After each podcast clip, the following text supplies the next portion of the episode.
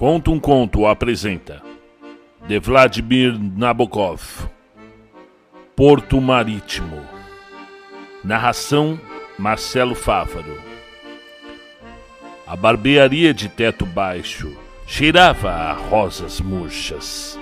Mutucas zumbiam acaloradas, pesadas. O sol batia no piso em poças de mel derretido, lançando aos frascos de loção picadas picadas de brilho, vazava através da longa cortina pendurada na entrada.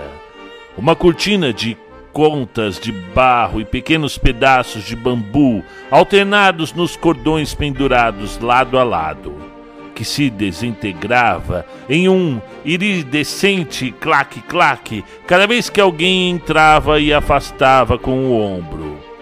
Diante dele, o espelho turvo Nikitin via seu próprio rosto bronzeado, as longas mechas esculpidas do cabelo brilhante, o cintilar da tesoura que batia acima de sua orelha, e os seus olhos eram atentos e severos, como sempre acontece quando se olha em espelhos. Tinha chegado a esse antigo porto do sul da França no dia anterior, vindo de Constantinopla onde a vida ficara insuportável para ele. Naquela manhã estivera no consulado russo e na agência de empregos. Perambulava pela cidade que, descendo por estreitas alamedas, se espalhava na direção do mar. E agora, exausto, prostrado pelo calor, fizera uma parada para cortar o cabelo e refrescar a cabeça. O chão em torno da cadeira já estava pontilhado com pequenos camundongos brilhantes. Seus cabelos cortados. o barbeiro encheu a palma da mão com espuma. Um frescor delicioso percorreu a coroa da cabeça quando os dedos do barbeiro esfregaram com firmeza a espuma densa. Depois, um jato gelado fez seu coração dar um salto e uma toalha quente entrou em ação sobre o seu rosto e o seu cabelo molhado. Abrindo a chuva ondulante da cortina com o ombro, Nikitin saiu para a alameda íngreme. O lado direito estava na sombra. No esquerdo, um fio de água corria pela sarjeta numa tórrida irradiação. Uma menina de cabelo preto, sem dentes, com sadas escuras, recolhia a água cintilante com seu balde sonoro. E o riacho, o sol, a sombra violeta, tudo fluía e deslizava para baixo, para o mar. Mais um passo e a distância entre umas paredes espreitava seu compacto brilho safira. Pedestres infrequentes passavam do lado sombreado Nikitin topou com um negro que subia em fada colonial, o rosto parecendo uma galocha molhada.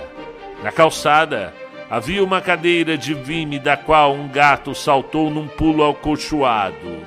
Uma voz provençal metálica começou a tagarelar em alguma janela. Uma veneziana verde bateu numa banca de vendedor, em meio a moluscos roxos que emitiam um aroma em algas. Havia limões salpicados de ouro granulado. Ao chegar ao mar, Nikitin parou para olhar, animado, o denso azul que, à distância, modulava-se em prata ofuscante e o jogo de luz que delicadamente salpicava a lateral branca de um iate. Então, cambaleando de calor, foi em busca de um pequeno restaurante russo, cujo endereço ele havia encontrado na parede do consulado. O restaurante, assim como a barbearia, era quente e não muito limpo. Nos fundos, sobre um amplo balcão, antepastos e frutas expostos debaixo de ondas de musselina cinza protetora. Nikitin sentou-se e endireitou os ombros. A camisa estava grudada nas costas. Numa mesa próxima havia dois russos, evidentemente marinheiros de um barco francês. E um pouco mais adiante, um sujeito solitário, com óculos de aro dourado, fazendo ruídos de sugar e estalar ao tomar o borche da colher. A proprietária, enxugando as mãos inchadas numa toalha, deu um olhar maternal ao recém-chegado. Dois filhotinhos de cachorros rolavam no piso numa confusão de patinhas. Nikitin assobiou e uma velha cadela maltratada com um muco verde nos cantos dos olhos doces veio e pôs o focinho em seu colo. Um dos marinheiros se dirigiu a ele em um tom sereno e sem pressa. Mande ela embora. Vai ficar cheio de pulgas. Nikitin afagou um pouco a cabeça da cachorra e levantou os olhos adiante. Ah, não tenho medo disso. Constantinopla, os barracões. Pode imaginar? Ah, chegou há pouco? perguntou o marinheiro, com uma voz tranquila.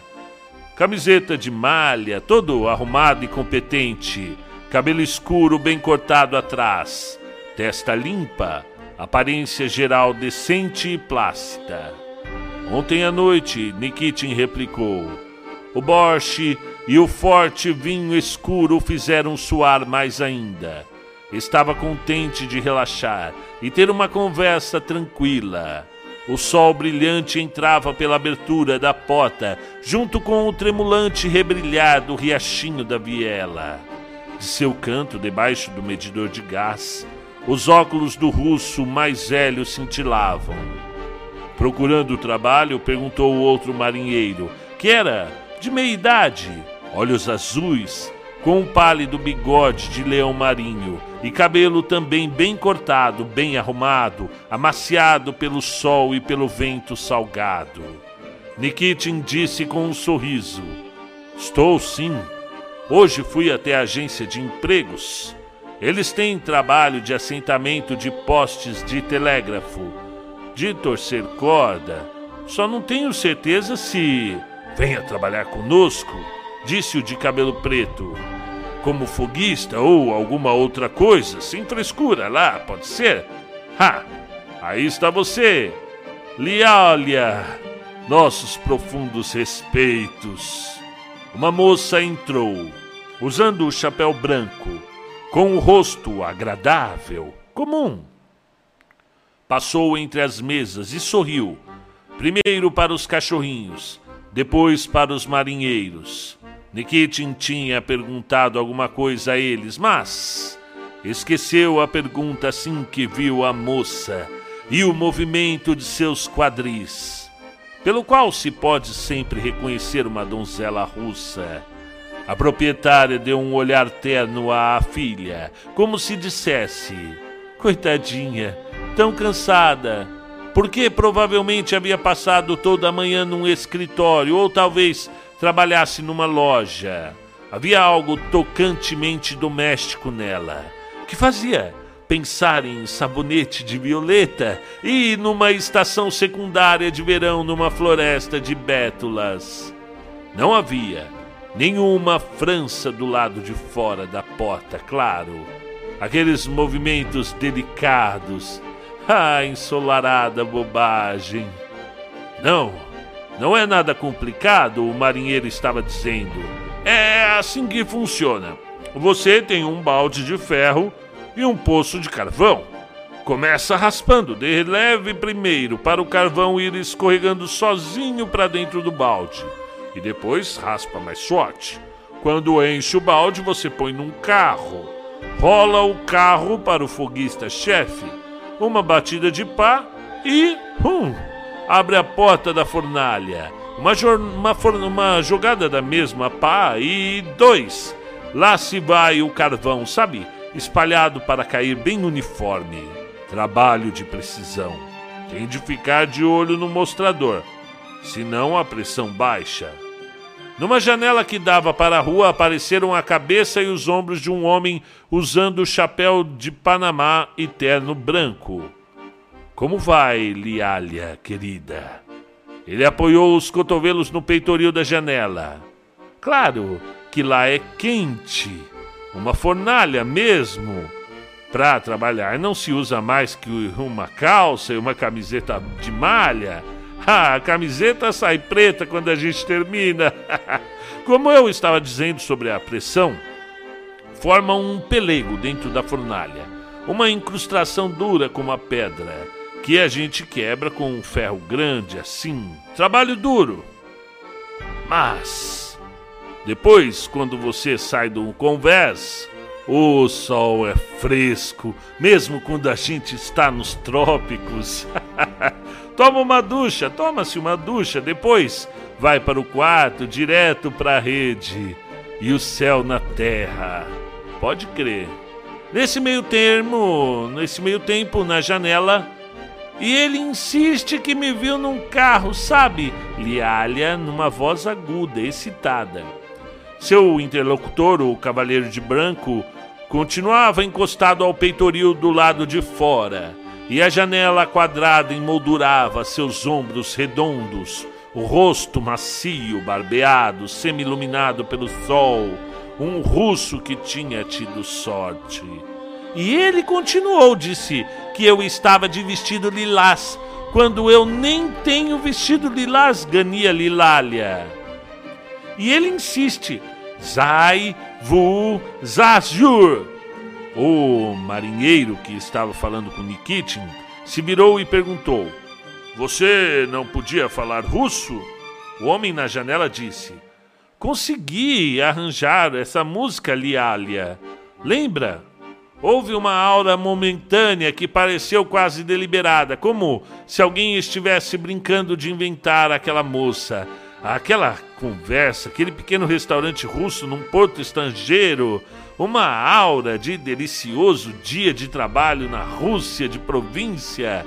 Imediatamente, por alguma misteriosa, secreta associação de ideias, o mundo pareceu mais grandioso para Nikitin. Ele ansiava por singrar os oceanos, entrar em baías legendárias, espionar por toda parte as almas dos outros. Perguntou para onde estávamos indo? Indochina, disse espontaneamente o marinheiro. Pensativo, Nikitin tirou um cigarro da caixa. Havia uma águia dourada gravada na tampa de madeira. Deve ser maravilhoso. o que você acha? É claro que é. Bem, me conte mais. Alguma coisa sobre Xangai ou Colombo? Xangai? Eu estive lá. Chuva quente, areia vermelha, úmida como uma estufa. Já o Ceilão, por exemplo, não desci para visitar. Era minha guarda, sabe? De ombros caídos, o homem de paletó branco estava dizendo alguma coisa para Lialha através da janela aberta com suavidade insinuante. E ela ouvia, a cabeça inclinada, afagando com uma das mãos a orelha dobrada do cachorro. Com a língua rosa-fogo estendida, Ofegando alegre e rapidamente, a cachorra olhava pela fresta ensolarada da porta. Muito provavelmente debatendo consigo mesma se valia ou não a pena ir deitar um pouco mais no batente quente. E a cachorra parecia estar pensando em russo. Nikit perguntou: E onde que eu me inscrevo? O marinheiro piscou para o companheiro, como quem diz: Viu? Convenci o sujeito e falou: É muito simples. Amanhã de manhã, bem cedo, você vai ao Porto Velho, no Pier 2. Vai encontrar o nosso Jan Bart. Bata um papo com o primeiro imediato, acho que ele contrata você. Nikitin deu uma olhada firme e sincera à testa clara e inteligente do homem. O que vocês eram antes? Na Rússia, perguntou. O homem encolheu os ombros e deu um sorriso amarelo. O que ele era? Um bobo. o bigode caído respondeu em voz baixa. Depois os dois se levantaram. O mais novo tirou a carteira que levava enfiada na frente da calça, atrás da fivela do cinto, à maneira dos marinheiros franceses. Alguma coisa arrancou uma risada aguda de Lialha quando ela veio até eles e estendeu a mão, a, a palma provavelmente um pouco úmida. Os cachorrinhos estavam rolando pelo chão. O homem parado à janela virou-se assobiando, distraída eternamente. Nikitin pagou e saiu tranquilamente para o sol. Eram quase cinco da tarde. O azul do mar, entrevisto ao fim das vielas, feria os olhos. Os painéis circulares dos toaletes ao ar livre estavam incendiados. Ele voltou ao seu hotel esquálido e, colocando lentamente as mãos trançadas atrás da cabeça, caiu na cama num estado de abençoada embriaguez solar. Sonhou que era um oficial de novo, caminhando em uma encosta da Crimeia, coberta de asclépias e arbustos de carvalho, arrancando as esponjinhas peludas dos cados ao passar. Acordou porque tinha começado a rir no sono. Acordou e a janela já tinha se tornado um azul crepúsculo. Debruçou-se para o vazio fresco, meditando. Mulheres errantes, algumas russas. Que estrela grande! Ajeitou o cabelo com uma ponta do cobertor, espanou a poeira das pontas redondas nos sapatos, conferiu a carteira Restavam apenas cinco francos. E saiu para vagar um pouco mais e aproveitar a preguiça solitária. Agora, havia mais gente do que à tarde. Pelas vielas que desciam para o mar, pessoas sentadas tomando a fresca. Uma moça com um lenço listrado, tremular de pestanas. Comerciante barrigudo montado numa cadeira de palha cotovelos apoiados no encosto virado, fumando, com uma ponta da camisa aparecendo na barriga por baixo do colete desabotoado. Crianças saltando, aga saltando agachadas enquanto soltavam barquinhos de papel. À luz de um poste no riachinho negro que corria junto à calçada estreita. Havia um cheiro de peixe, de vinho, das tavernas dos marinheiros que brilhavam com um fulgor amarelo. Vinham o som trabalhoso dos realejos, o bater de mãos nas mesas, exclamações metálicas. E na parte alta da cidade, ao longo da avenida principal, as multidões noturnas passeavam e riam. os tornozelos sinos das mulheres e os sapatos brancos dos oficiais navais brilhando debaixo de nuvens de acácias. Aqui ali, como chamas coloridas de alguma exibição de fogos de artifício congelada. Cafés cintilavam na penumbra rocheada mesas redondas nas calçadas, sombras de plátanos sobre todos listrados, iluminados por dentro. Nikitin parou, visualizando uma caneca de cerveja gelada e pesada. Dentro, além das mesas, um violino retorcia seus sons, como se fossem mãos humanas, acompanhados pela ressonância mais cheia de uma harpa ondulante. Quanto mais banal a música, mais perto do coração. E numa mesa externa sentava-se uma prostituta de rua, toda de verde, balançando o bico fino do sapato. Eu vou tomar uma cerveja, Nikitin decidiu. Não, não vou, mas por outro lado. A mulher tinha os olhos de boneca. Havia alguma coisa familiar naqueles olhos, naquelas pernas longas, torneadas. Pegando a bolsa, ela se levantou como se tivesse pressa de ir a algum lugar. Usava uma espécie de jaqueta longa de seda tricotada, esmeralda, que colava nos quadris. E passou a moça, piscando para a música. Seria mesmo estranho, matutou Nikitin Algo parecido com uma estrela cadente atravessou sua memória e, esquecendo a cerveja, foi atrás dela, que virou num beco escuro e reluzente. A luz De um poste alongava a sombra dela. A sombra se estendia pela parede e se dobrava.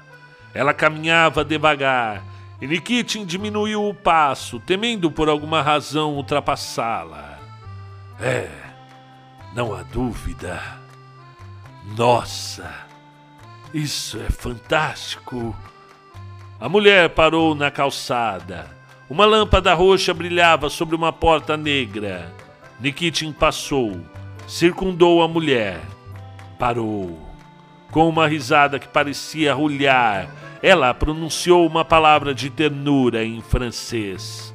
Na luz pálida, Nikitin viu seu rosto bonito, cansado, e os dentes pequenos, lustrosos, úmidos.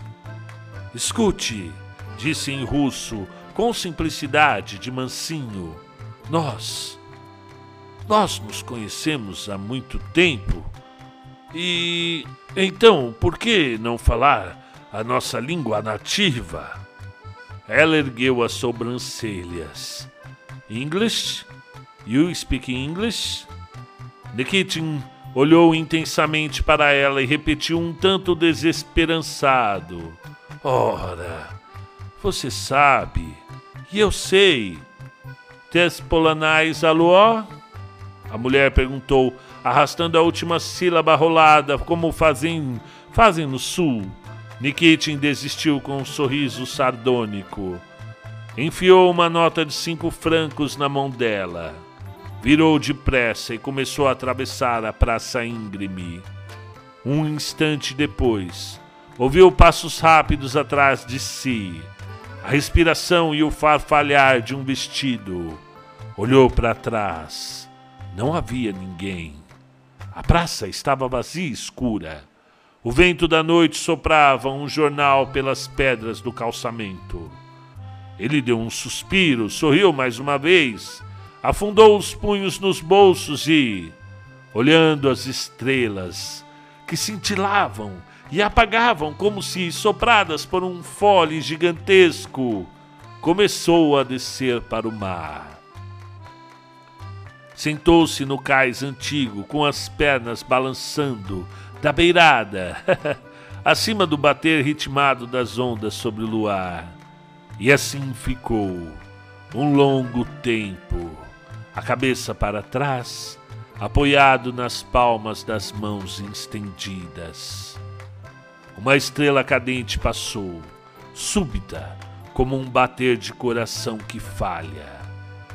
Uma rajada de vento forte, limpo, soprou por seu cabelo, pálido, na irradiação noturna. Fim do conto de Vladimir Nabokov.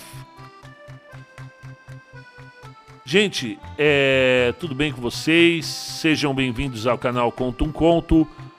Este canal que lê clássicos da literatura mundial, os maiores contistas da literatura. Então você tem Franz Kafka, Jorge Luiz Borges, Gabriel Garcia Marques, Machado de Assis, Juan Rulfo, Edgar Allan Poe, H.P. Lovecraft, você tem Alan Clark, é, são muitos, não dá para lembrar de todos aqui, Asimov, e cada dia que eu consigo né, sentar aqui depois do serviço, do trabalho, no escritório e gravar um conto para vocês. Interessante para mim, pois eu fico, esse conto vai ficar eternizado na minha memória e para quem não pode ler no momento ou gosta de audiocontos, então queria agradecer.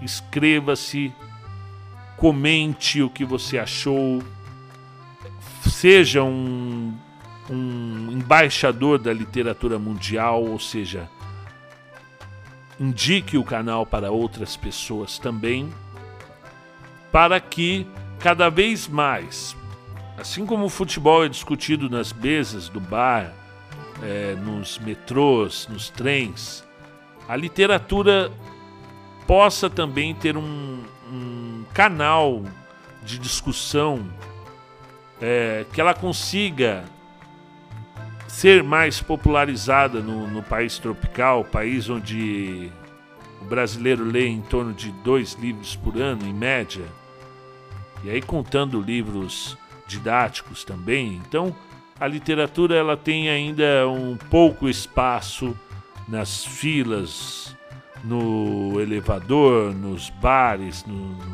nas conversas entre amigos e que ela possa chegar a esses lugares para que uh, o povo tenha direito a conhecer Dostoiévski, Tolstói, os russos. E aqui a gente está falando do Nabokov, vocês sabem que, puxa vida, tem muita gente que é, polemiza bastante o Nabokov, né? fala do, da, da, questão da, da Lolita, que vocês sabem que é, uma, é um, um rapaz, um homem de meia idade já, né? Se apaixona por uma menina de 12 anos e, e ele vai destrinchando aqui ao mesmo tempo que ele, que o, que o personagem uh, seduz a menina, ele também é seduzido por ela e muita gente fala, ah, eu não gostei, eu não. Mas o objetivo desse Lolita, acredito eu, não é gostar ou não gostar. É claro que uma relação entre um homem de 40 e poucos anos e uma menina de 12 anos é, é, é horrenda. Mas o livro ele promove uma, uma reflexão sobre o assunto, né? sobre o, toda a desgraça que ocorre aí, né? E acredito eu que a arte ela não tem tema proibido. Todos os temas podem ser retratados, seja como um objeto de reflexão, seja como um retrato da realidade, pois isso acontece todos os dias. Na, no Brasil, no mundo, esse tipo de relação, ela, apesar de ser horrenda, de ser hedionda, ela ocorre. E não há o porquê não estar tá refletido a, o assunto aberto à discussão, não no sentido de aceitação do, do, do, do caso, mas no sentido de discutir uh, e refletir sobre isso. Né? E o. Se fosse um livro ruim, pelo menos, a gente nem estaria falando sobre isso, né? Mas qualquer lista das melhores obras da literatura mundial, o Lolita está dentro. Está entre as 100 maiores. É, qualquer lista. Eu já procurei muito. Você vai ter Thomas Mann, você vai ter é, o, o, Grande Sertão Vereda, o, o único brasileiro da, da, da, daquela lista do, da Noruega, né, dos 100 maiores romances, né? É, você vai ter Crime e Castigo, Ulisses, do James Joyce, você vai ter Fitzgerald, você vai ter Oscar Wilde, então, e Lolita. Muito próximo ali das primeiras colo colocações, né? Vai ter Admirável Mundo Novo. Nunca tinha lido um conto dele. Estava hoje aqui sentado no, no escritório procurando algo diferente para trazer para vocês. Né? Porque tem, tem, tem, a turma do, do que é fã do Edgar Allan Poe, do fã do Lovecraft, e que eu sempre tento é, atender esses pedidos, mas não é, o, não é um canal de horror. O Conto um Conto não é um canal de apenas de horror. É claro que você vai ter Malpassant, você vai ter contos de horror até do próprio Machado de Assis, aqui, mas o interesse é realmente a heterogeneidade das, da, das publicações, inclusive para novos escritores. Então você que é, que é um, um aspirante a escritor, seja como a menina que mandou para mim com 14 anos a história dela, seja um senhor que já mandaram também. E aí envie para mim, quem sabe se eu, se eu conseguir, eu gravo o seu, o seu conto para que 6 mil pessoas tenham a oportunidade de compartilhar das suas loucuras. né? Compartilhar da maravilha que é colocar para fora algo que está dentro de ti, não é verdade? Então, esse bate-papo tá querendo ter com vocês há alguns tempos. Queria agradecer a presença de todos. Inscreva-se. Gostei desse conto. Escreve muito bem, Nabokov. Eu não imaginava, não li ainda o Lolita. Eu não imaginava que ele escrevesse tão bem. Que descrição! Eu me senti no Porto francês. Eu me senti o Nikitin, né? Então, um grande abraço a todos e até mais. Escreve muito bem mesmo, né?